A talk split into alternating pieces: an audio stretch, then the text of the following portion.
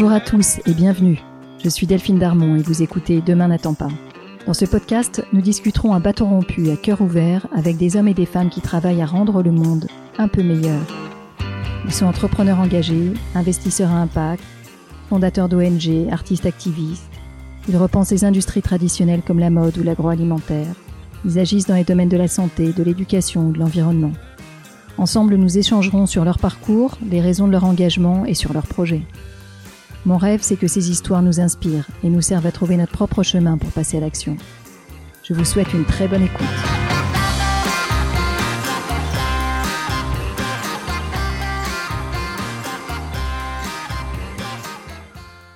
Quand on prend conscience de son impact, on ne peut plus fuir cette responsabilité. On est obligé d'en faire quelque chose.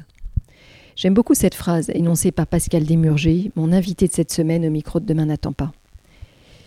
Pascal est le patron de la Maïf, l'assureur militant qu'on connaît tous et qui a récemment fait parler de lui en s'engageant à verser un dividende écologique, c'est-à-dire en s'engageant à reverser une partie de ses bénéfices au profit de projets de protection de l'environnement.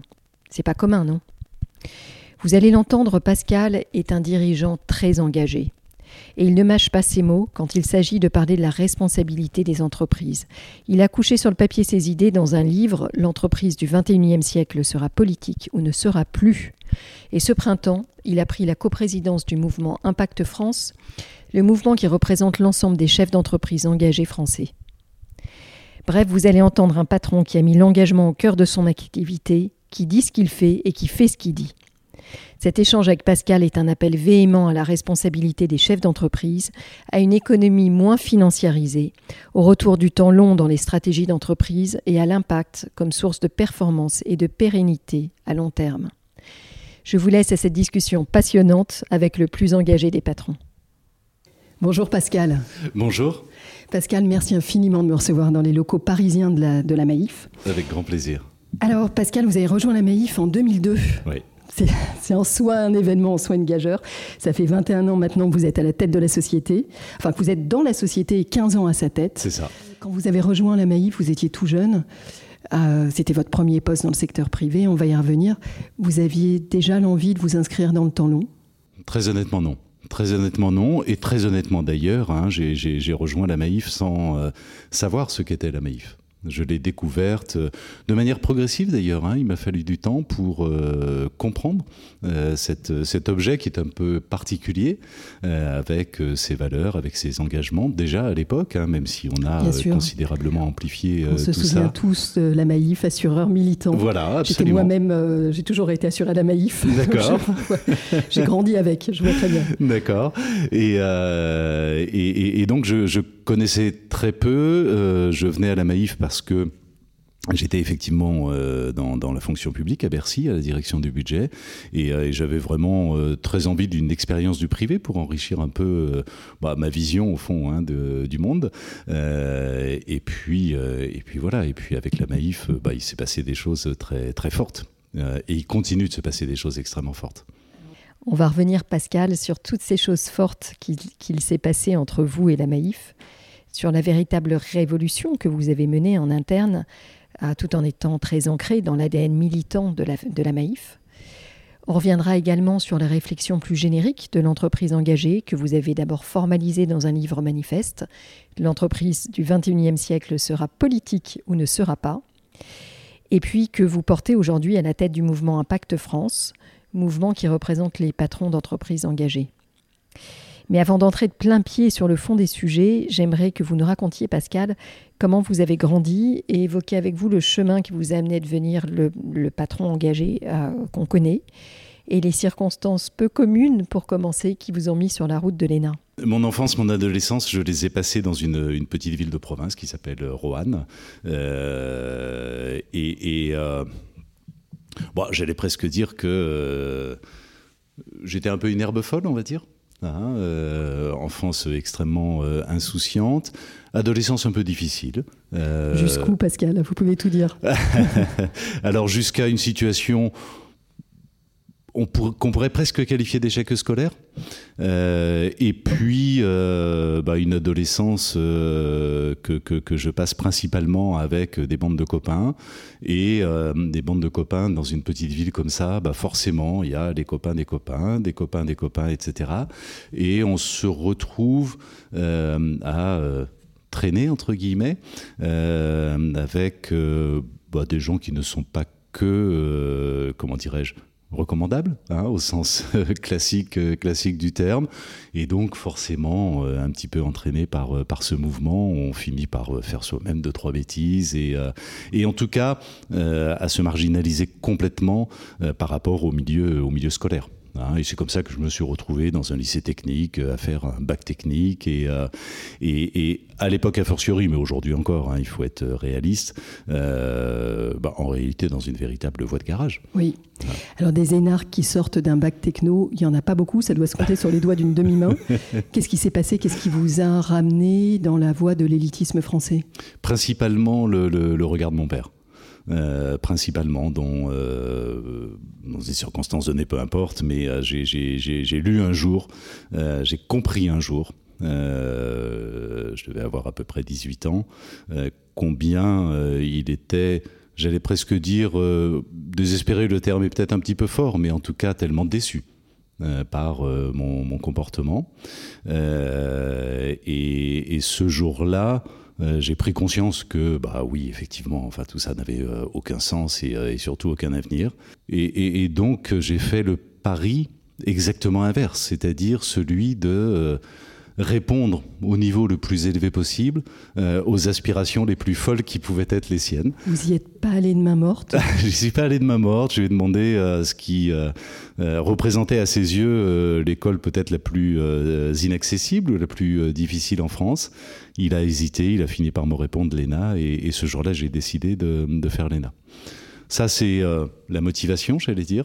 Et puis ensuite, euh, la, circonstance qui m'a qui m'a permis ça, c'est euh, un de mes professeur, et, Dieu sait que le rôle des enseignants est, complètement euh, essentiel, euh, qui un jour m'invite à dîner chez lui, euh, ce qui était évidemment exceptionnel. Hein. un prof, ça n'invite pas un élève chez lui. Ni hier ni aujourd'hui. Voilà, c'est ça, ni hier ni aujourd'hui. et qu'il l'a fait pour me dire au cours du repas, écoute, Pascal, tu déconnes vraiment. tu as un potentiel, tu peux faire des choses. il faut vraiment que, que tu arrêtes. Et j'ai trouvé une circulaire d'éducation nationale. On est en 1900, euh, on est au tout, tout, tout début des années 80.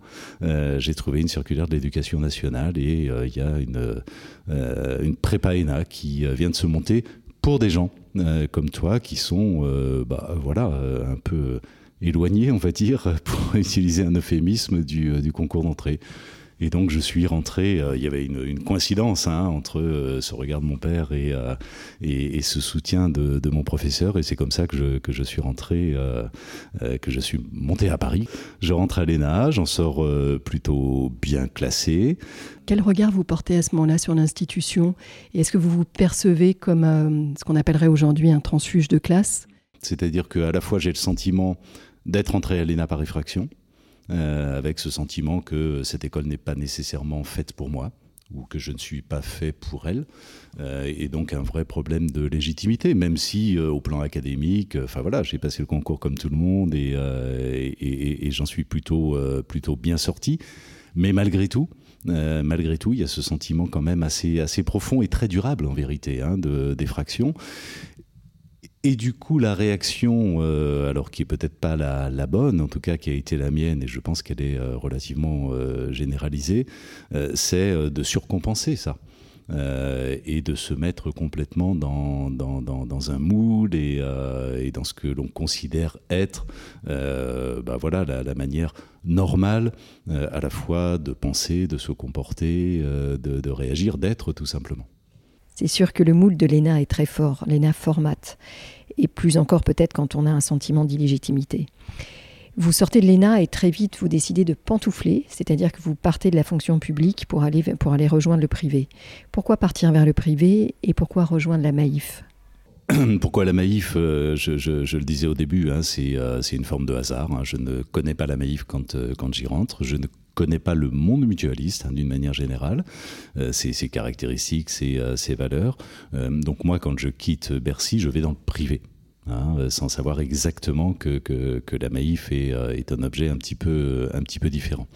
Et j'y vais avec mon formatage. J'y vais avec euh, mes, mes valises, avec ma manière de penser. C'était quoi votre façon de voir le monde à l'époque? Oh bah c'est, une manière très traditionnelle, très classique, hein, c'est-à-dire très orientée sur l'efficacité, très préoccupée exclusivement des résultats et très peu préoccupée euh, des conséquences. Euh, soit les conséquences sur le corps social de, l'entreprise, euh, soit a fortiori à l'époque les conséquences sur l'ensemble de la société et, de l'environnement. Et, de fait, la greffe a failli ne pas prendre. Hein, je, ne comprends pas à l'époque euh, le fonctionnement de l'entreprise, sa manière de, penser. Euh, je ne comprends pas que cette manière de penser peut euh, être par ailleurs une source de performance en réalité. et, à l'inverse, le corps social de, la Maïf bah, me renvoie une forme de, de rejet, je vais dire. Hein. Euh, alors déjà, c'était la première fois qu'un dirigeant euh, arrivait directement de, l'extérieur, euh, énarque à fortiori, donc forcément très jeune. forcément, ça véhicule hein, un certain nombre de, fantasmes ou, de craintes. Ou, et puis, ces craintes, elles ont été, comment dirais-je, confirmées par les décisions que, je prends quand, quand je prends les, les, les rênes de la Maïf. À l'époque, la culture que vous décrivez est très généralisée dans le monde du privé. Mhm. Et moi, je, reconnais euh, mes pratiques de l'époque également dans, ce que tout ce que vous décrivez. C'est peut-être la Maïf qui est un peu hors norme. Euh, et par le hasard des choses, vous rejoignez justement cette, cette, société qui, est, qui, a déjà des valeurs très, des valeurs de partage, des valeurs euh, de générosité mhm. au, au, cœur de son mode de fonctionnement. Euh, et là, vous avez une entreprise finalement très atypique. Complètement, complètement atypique. En fait, je me rends compte de deux choses euh, à cette époque-là. Je me rends compte évidemment hein, de, la présence euh, très sincère hein, de ces valeurs. C'est vraiment pas un sujet, un objet de, communication ou etc. C'est quelque chose de, très profond hein, que même dans les réunions de travail très techniques, on, retrouve ça en permanence. Et puis la deuxième chose dont, je me rends compte, mais plus tard, il m'a fallu un petit peu de, temps, c'est que euh, la manière dont ces valeurs étaient vécues euh, n'était pas la bonne manière, parce qu'elles étaient vécues en opposition avec euh, la performance de l'entreprise. Et donc, euh, sur chaque débat, sur euh, chaque projet, sur chaque, au cours de chaque échange, il y avait une opposition, une contradiction entre des tenants d'une affirmation un peu plus forte de ces valeurs, de l'éthique, comme on disait à, cette époque-là, et puis ceux, au contraire, qui prônaient une efficacité plus importante, une performance plus, plus grande. Et de cette opposition naissait nécessairement bah, une forme de compromis. Euh, et un compromis, ça n'est satisfaisant euh, ni pour les uns ni pour les autres. Ça veut dire qu'on est à 50-50, à 80-20, à 20-80, mais en tout cas, on n'est pas euh, à 100% sur les valeurs, ni à 100% sur la performance. On fait des renoncements. Et, encore une fois, il m'a fallu pas mal de temps pour comprendre ça et pour me dire que bah, y avait place pour passer à l'étage supérieur en quelque sorte. Et c'est le cœur de votre positionnement aujourd'hui, Pascal. Pas d'opposition entre la valeur et la performance, mais les, valeurs d'un système éthique qui est, au cœur du réacteur, qui est au cœur de la performance, et, l'un nourrissant l'autre dans les deux sens. Euh, vous dites que ça vous a pris un peu de temps, et effectivement, vous arrivez en 2009 comme patron de la Maïf, et je vois apparaître en 2018-2019, quelque chose comme ça, peut-être même 2020, 2020, en 2020, vous devenez entreprise à mission, mais 2018-2018, vous rédigez un plan stratégique où la mission d'intérêt général de la Maïf est au cœur du plan. Donc on a là une petite dizaine d'années d'incubation. Est-ce que c'est ça? Certaines personnes parmi mes invités ont eu un moment qui a été un moment de révélation. J'ai le sentiment que pour vous, ça a été plutôt une diffusion au fil de ces diffusion, pardon, au fil de ces années, cette petite décade pour euh, vous ajuster et puis pour trouvé la bonne recette qui pouvait fonctionner pour vous et pour, et pour la Maïf Alors oui et non. En, effet, il n'y a pas eu un moment de, révélation et, de bascule. Hein. Ça a été un cheminement progressif. Malgré tout, plus rapide que celui que, vous décrivez. C'est vraiment à partir de, 2012-2013 euh, que euh, je prends et nous prenons avec euh, mon équipe conscience hein, que, que, l'on peut faire quelque chose. À la fois conscience, bah, très simplement, conscience de nos responsabilités. Hein. moi, je me souviens très bien ça devait être en oui quelque chose comme 2012. Euh, je me souviens très bien euh, d'une personne qui euh, qui m'accompagnait à l'époque, hein, Laurence Vanet, et qui me dit Pascal, est-ce que tu te rends compte de l'impact que tu as en tant que dirigeant? De la même manière d'ailleurs que chaque manager a cet impact aussi à son échelle, de l'impact que tu as en tant que dirigeant sur tout simplement le bien-être, le confort psychologique des collaborateurs qui travaillent avec toi et de l'ensemble des collaborateurs de l'entreprise. Euh, et selon la manière dont tu manages, selon euh, la manière euh, non seulement dont tu te comportes à titre individuel, mais la culture que tu insuffles dans, l'entreprise, ben, ce sont des milliers de personnes qui vont être plus ou moins bien dans leur peau, dans leur travail, et donc aussi dans leur vie personnelle parce qu'il n'y a pas d'étanchéité. Euh, et quand on prend conscience euh, de cet impact, tant qu'on n'en a pas conscience, euh, ok, mais quand on en prend conscience, on ne peut plus fuir cette responsabilité. Et on est obligé d'en faire quelque chose. C'est d'ailleurs le, exactement le même sujet avec l'écologie. Cette prise de conscience de votre impact, votre impact en tant que patron d'entreprise sur vos équipes, ressemble un peu au premier étage d'une fusée, si vous me permettez le parallèle. En tant que patron d'entreprise, vous avez une responsabilité sur le maintien des emplois, sur les salaires, sur le bien-être de vos salariés, et ça, vous le savez. À quel moment est-ce que vous avez déclenché ce que je pourrais appeler le deuxième étage de la fusée, qui consiste à se sentir responsable de l'impact social et environnemental de votre cœur de métier, en l'occurrence pour la Maïf, de l'impact de la façon dont vous pratiquez votre métier d'assureur sur la société et sur l'environnement euh, c'est malgré tout un petit peu concomitant, hein, même si euh, factuellement, euh, nous avons souhaité commencer par les sujets internes et les sujets managériaux pour principalement deux raisons. Hein. La première, c'est que c'est bien d'avoir des engagements environnementaux et aujourd'hui c'est devenu totalement incontournable. Enfin, il y a une urgence qui fait qu'on ne peut pas être indifférent à ces sujets-là. je trouve que, et à l'époque a fortiori, ça n'a pas de sens si par ailleurs on ne se préoccupe pas des gens qui, euh, qui, nous entourent, euh, de leur bien-être, de leur épanouissement, euh, de leur réalisation finalement. et donc on a commencé par ça. Et puis la deuxième raison, même si c'est peut-être un peu post-rationalisé, c'est qu'en réalité on ne peut transformer les choses de, manière profonde et en particulier la manière de, de, travailler et faire en sorte qu'on euh, oriente notre activité pour qu'elle ait des impacts le plus positifs possible sur, sur la société et sur l'environnement, on ne peut le faire que si le corps social euh, est engagé et que si on arrive à l'entraîner. Hein. donc vraiment la, première pierre c'était cette pierre managériale et, culturelle.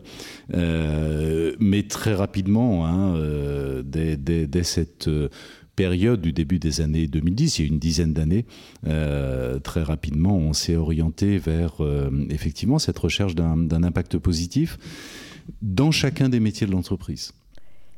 Souvent, les entreprises ne savent pas par où commencer quand elles veulent se transformer et devenir plus responsables.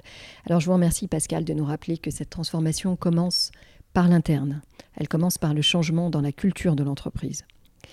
Mais j'allais dire qu'il y a une étape préalable dont on n'a pas encore vraiment parlé, et c'est celle de votre transformation à vous en tant que chef d'entreprise. Vous nous aviez raconté comment jeune patron fraîchement diplômé de l'ENA, vous étiez euh, très formaté finalement et comment, euh, il me semble, vous étiez très concentré sur des indicateurs de performance, sur des indicateurs de profitabilité. On sent bien que progressivement vous avez lâché prise et que vous avez adopté une perspective différente de votre propre rôle, de votre euh, façon d'exercer le pouvoir, de votre succès et de celui de votre entreprise. Alors j'aimerais commencer par là et vous entendre d'abord sur votre propre transformation personnelle et puis sur la transformation culturelle de la Maïf. bah, euh, alors l'évolution personnelle est évidemment complètement euh, complètement centrale hein, et c'est même euh, c'est même le, point de départ. et cette évolution personnelle, elle s'est faite chez moi de, de deux manières. D'abord, c'est ce qu'on disait, hein, par la prise de conscience. et le rôle de mes enfants, évidemment, a été complètement majeur dans cette, dans cette prise de conscience. Hein, à travers leur regard, j'ai vu d'une certaine manière bah, l'inanité de, ce que l'on fait et, euh, et, de la société que l'on continue à, construire et dans laquelle ils ne se, retrouvent pas ou, euh, ou, très, ou très peu. Euh, donc effectivement, hein, ils m'ont euh, décidé un petit peu hein, le, regard et, montré une nouvelle manière de, voir les choses, notamment sur le plan environnemental, bien sûr. Et puis ça a été aussi un, cheminement et, et, et cette prise de conscience qu'en réalité la Maïf disposait d'un capital gigantesque avec cette culture déjà ancienne euh, de d'engagement et, euh, et, ces valeurs euh, extrêmement profondes. Et que cette culture et ces valeurs épousaient en réalité les aspirations du 21e siècle hein, et qu'il y avait là bah, pardon de le dire comme ça, mais une forme d'atout aussi hein, pour, pour cette entreprise et une forme de responsabilité. Qu'est-ce qui vous restait à changer du coup dans la culture de l'entreprise? Dans la culture de l'entreprise, la première chose qui était à changer, c'était le, mode, le style managérial, on va dire. On était à la Maïf dans ce style managérial, alors qui était tout à fait, euh, euh tout à fait bienveillant, j'allais dire, mais extrêmement classique, reposant sur, bah voilà, ce que l'on retrouve en réalité dans à peu près toutes les entreprises, hein, c'est-à-dire l'exercice d'une autorité hiérarchique euh, qui euh, fait que, bah voilà, le le manager, le chef, euh, donne un ordre, euh, vérifie que cet ordre a été euh, exécuté, sanctionne le résultat qui a été, obtenu et la très grande majorité des salariés ne font qu'exécuter au fond des ordres euh, qu'ils ont reçus. Ce qui évidemment est quand même euh, d'abord une forme d'appauvrissement du travail mmh. assez, assez terrible, une sous-utilisation de, des capacités individuelles de, de, chaque collaborateur, et puis et surtout, bah, ça provoque ça, ça oui ça provoque un, un, une démotivation. On a décidé de, bah, j'allais dire, de faire l'inverse. Euh, moi, je me souviens en 2015 d'avoir dit à, l'ensemble des 8 ou 900 managers qui étaient euh, réunis lors d'un séminaire, de leur avoir dit, euh, désormais en tant que manager, ce que j'attends de vous et ce que j'attends de vous de manière exclusive. Le seul objectif que je vous fixe et le seul résultat que je vous demande d'atteindre, ça n'est pas l'amélioration de la performance opérationnelle, ça n'est pas l'amélioration de la productivité, ça n'est pas l'amélioration de l'efficacité de vos équipes. Tout ça, ça viendra après. La seule chose que j'attends de vous, c'est l'amélioration de l'épanouissement de vos collaborateurs. Faites tout pour que vos collaborateurs soient épanouis dans votre travail. Et donc, euh, qu'est-ce que l'on fait dans ces cas-là? Bah, On fait en sorte euh, d'abord que les collaborateurs trouvent beaucoup plus de sens euh, dans leur travail quotidien. Le deuxième ingrédient, c'est euh, naturellement, euh, dans la relation de travail, la place complètement centrale que doit avoir la confiance. Mettre chaque collaborateur en situation véritablement de décider lui-même. Et puis le troisième ingrédient qui est, important, c'est la nature des relations que l'on souhaite euh, privilégier dans l'entreprise. Est-ce que ce sont des relations fondées plutôt sur une forme d'individualisme, de concurrence, de compétition entre les salariés ou, et c'est bien sûr le choix que l'on a opéré, euh, des relations qui reposent sur euh, bah, une forme d'attention que l'on porte à l'autre. Et quand on crée tout ça, euh, alors effectivement, on augmente de manière extrêmement forte et extrêmement rapide en réalité. Bah, tout simplement le niveau d'épanouissement ou de réalisation de, soi des, des, collaborateurs dans l'entreprise. Hein, et, et tous les indicateurs le montrent, hein, y compris euh, une baisse spectaculaire de 25% euh, du taux d'absentéisme. Euh, mais on améliore aussi tout simplement l'envie, euh, la motivation et, et donc, in fine, l'engagement collectif. Les changements culturels que vous décrivez prennent beaucoup de temps. C'est peut-être ce qui prend le plus de temps à changer dans une entreprise. Alors, fait rarissime dans le, dans le monde de l'entreprise, vous vous inscrivez dans le temps long. Vous avez été nommé directeur de la Maïf en 2009.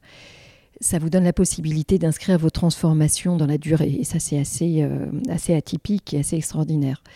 Votre projet, on le comprend, a consisté à redonner du pouvoir à vos collaborateurs qui chacun vont pouvoir être en capacité d'agir pour le meilleur intérêt de leurs clients. Alors j'aimerais savoir, Pascal, ce que ça veut dire pour vous que la Maïf soit un assureur militant et se mette au service de la performance sociale et, j'allais dire la performance environnementale également. Et environnementale.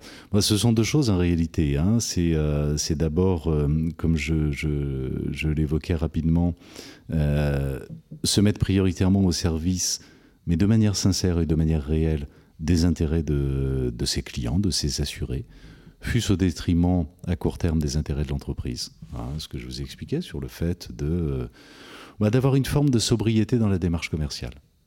De ne pas chercher à vendre n'importe quoi à n'importe qui, ne pas chercher à vendre à tout prix. Ça veut dire d'ailleurs derrière euh, évidemment des éléments culturels, mais ça veut dire aussi des euh, politiques objectives, hein, et notamment des politiques RH. Par exemple, nous avons supprimé toute idée de euh, commission, de bonus au bénéfice euh, des, commerciaux. En fait, vous avez amené du service public, d'une certaine manière, dans un monde concurrentiel qui est celui de l'assurance. Et pour ça, vous avez changé la culture et donc tous les indicateurs, indicateurs et politiques de, rémunération.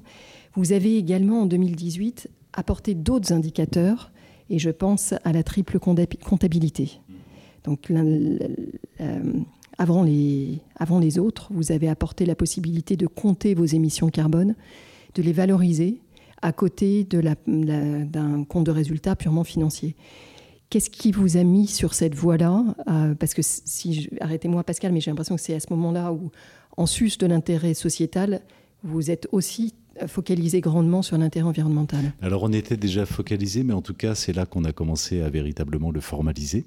Hein, euh, et, et, d'ailleurs, en interne, hein, on a mis en place euh, depuis euh, le milieu des années 2010 à peu près, un outil de pilotage que l'on appelle le quadriptyque, et qui sert véritablement bah, de, boussole euh, à l'ensemble des décisions que, l'on prend, qui sert aussi, euh, qui est euh, le fondement, par exemple, de, du calcul de l'enveloppe d'intéressement qui est, distribuée à l'ensemble des, des, salariés.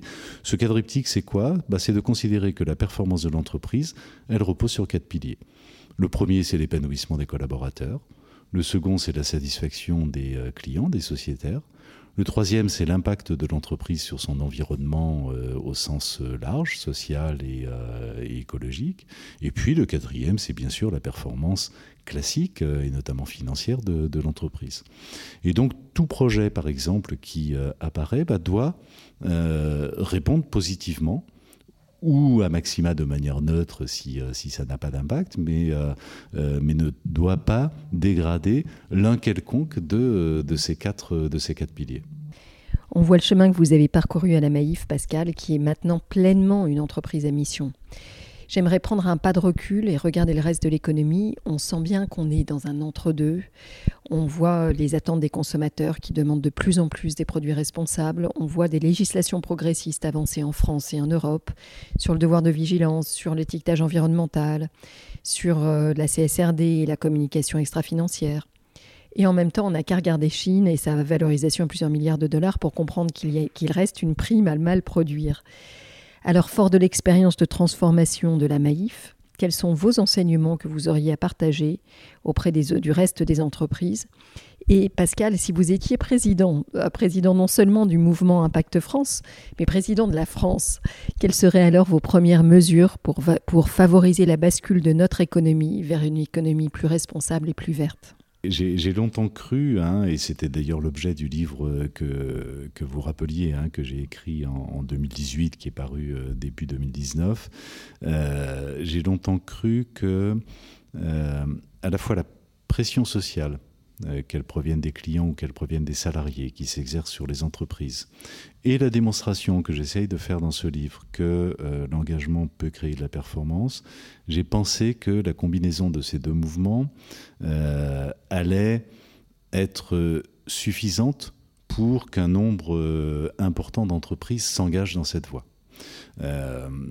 quelques années après, j'ai fait le constat à la fois que c'était le cas, il y a une prise de conscience hein, euh, réelle de, de, la très grande majorité des dirigeants en vérité, mais que les choses allaient infiniment trop lentement et infiniment trop lentement face à l'urgence, face au mur hein, euh, auquel nous sommes euh, confrontés, à la fois d'ailleurs sur le plan environnemental bien sûr, mais aussi sur le plan social. Moi j'en suis euh, personnellement convaincu.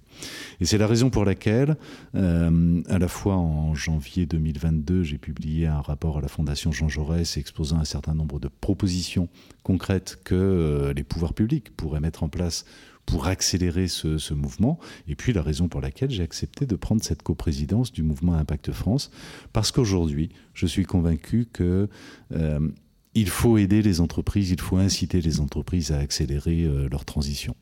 Et ça, ça passe par euh, plein de choses. Ça passe à la fois par des mesures d'incitation directe, euh, je ne comprends pas qu'en 2023, on continue à distribuer des aides publiques à des entreprises qui polluent ou qui délocalisent. Je ne comprends pas que l'on ne euh, fixe pas au même rang des critères euh, de durabilité à, côté des critères purement financiers dans les appels d'offres publics. Hein. et on sait que les marchés publics, ça représente quand même quelque chose comme 200 milliards d'euros par an en France. Je ne comprends pas que l'on ne se serve pas de l'outil fiscal pour orienter euh, le comportement des entreprises et euh, distinguer les niveaux d'imposition sans augmenter. Je ne suis pas euh, un forcené de la fiscalité et il ne s'agit pas d'augmenter les niveaux de, prélèvements fiscaux en France, mais simplement de moduler les niveaux d'imposition qui pèsent sur les entreprises en fonction de la réalité de, de leur comportement.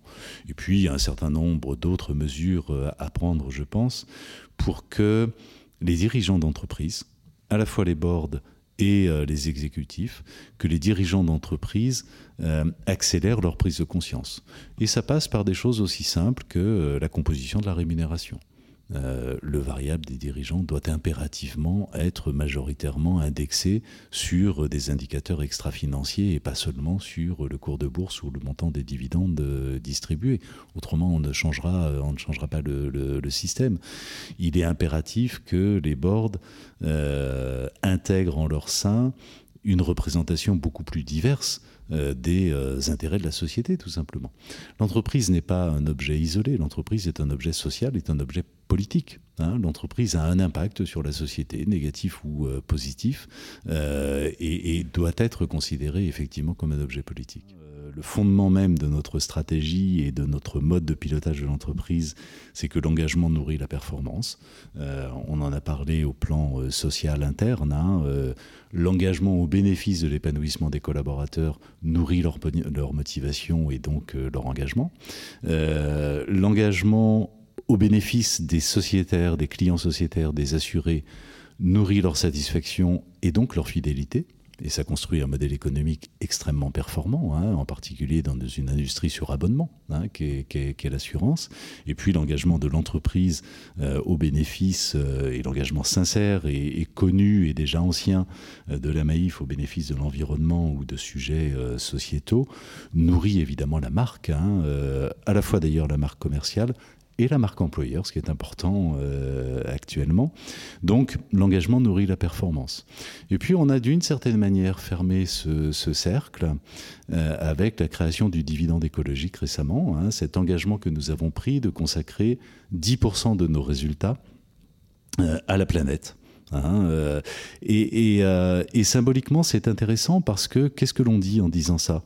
On dit que la performance mesuré par euh, le résultat euh, annuel, bah, va à son tour nourrir l'engagement, puisque euh, c'est un pourcentage de ce résultat que l'on va, en plus de toutes nos actions, consacrer à la planète. Et donc on a un cercle vertueux dans lequel l'engagement nourrit la performance, et la performance permet d'augmenter encore le niveau de nos engagements. Merci Pascal de nous rappeler tous les leviers qu'on a aujourd'hui à notre portée pour réconcilier entreprise et responsabilité. J'aimerais qu'on revienne un instant sur le cas des entreprises cotées en bourse, qui représentent une, part importante de notre économie et qui sont soumises à une pression financière très forte de la part de leurs euh, investisseurs boursiers. Euh, très peu d'entre elles sont d'ailleurs entreprises à mission, seulement Danone et Corian, me semble-t-il. Qu'est-ce que vous pensez qu'il faille mettre en place pour que les entreprises cotées en bourse puissent réconcilier leur, logique de performance boursière et euh, la transformation responsable de leur entreprise qui, on l'a vu ensemble, nécessite du temps et parfois des renoncements à certains profits alors c'est évidemment euh, très complexe. Hein. Euh, j'ai parlé d'un certain nombre de mesures incitatives qui pourraient avoir un impact financier sur les entreprises. Hein. et donc, euh, bah, on sait bien que l'impact financier, c'est quand même ce qui fait changer les, pratiques de, ces entreprises. tout, le sujet, c'est comment arrive-t-on à s'exonérer un peu euh, de, la dictature du court terme que les marchés financiers font peser sur euh, le pilotage et le management des, euh, entreprises.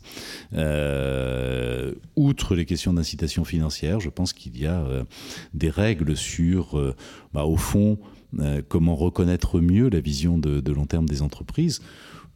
Par exemple, euh, est-ce qu'il est normal que euh, euh, des, fonds qui investissent dans des entreprises qui s'en retirent relativement rapidement aient les mêmes pouvoirs en Assemblée générale que des actionnaires stables hein? Est-ce qu'il ne faut pas moduler là aussi les droits de vote des actionnaires en fonction de la durée de leur investissement? Je suis un actionnaire euh, de long terme, euh, bah, effectivement, je suis intéressé à l'avenir de, l'entreprise euh, et donc j'ai une capacité, un pouvoir supérieur à quelqu'un qui fait simplement des allers-retours d'ordre purement financier. Pascal, je suis un peu frustrée parce que j'ai encore plein de questions à vous poser, mais je sais que le temps nous est compté. J'aimerais vous entendre sur quelques questions finales. D'abord sur ce que l'engagement vous a apporté à vous ah bah, il m'a apporté une chose complètement essentielle, complètement centrale, c'est l'alignement. Euh, et donc derrière l'alignement, une forme de, une forme de sérénité, une forme de tranquillité qui fait que je ne suis plus partagé entre euh, ce que je fais et ce à quoi je crois. Un livre à conseiller ou un film à conseiller qui a été important pour vous? J'ai un titre qui me, me, vient en tête parce que je trouve qu'on en a parlé un petit peu, hein, mais tout provient de, là, je pense, et c'est notre première responsabilité. C'est un livre qui s'appelle euh, Employees First, Customers Second. Euh, et qui est dont le titre en lui-même hein, euh, dit, bien ce dont il s'agit. Je crois qu'il faut d'abord travailler sur le premier cercle et que c'est ensuite collectivement avec ce premier cercle que l'on va pouvoir avoir un impact plus large. Je ne connais pas ce livre, je vais, aller, je vais aller me le fournir, mais ça fait vraiment écho à toute notre discussion, donc euh, je comprends combien il a été inspirant pour vous. Une dernière question, à qui vous aimeriez passer le micro? Quelle personne inspirante et engagée devrait prendre euh, votre siège? Pas, pas, à la tête de la Maïf. ça, j'ai bien compris que vous étiez là pour encore 20 ans devant le micro. Ah, écoutez, il y en a, il y en a, il y en a vraiment, euh, il y en a vraiment beaucoup. Un nom me traverse l'esprit, euh, un, garçon qui, euh, qui, qui, est engagé de, manière extrêmement sincère, extrêmement forte et qui essaye d'animer un petit peu ce, ce, ce, mouvement de, personnes engagées, c'est Alexandre Mars. Oui, bien sûr. je ne sais pas si vous l'avez déjà reçu, mais, mais je pense qu'il a beaucoup de, de, choses intéressantes à, à dire. Certainement. Mm. Merci infiniment Pascal pour cet échange extrêmement riche. Euh, j'ai adoré le focus qu'on a fait ensemble sur la culture d'entreprise et le bien-être des employés comme étant au, cœur de toute transformation, et puis euh, sur euh, vos transformations à vous, votre, votre chemin individuel qui vous a permis d'en arriver là. Merci beaucoup. Merci à vous.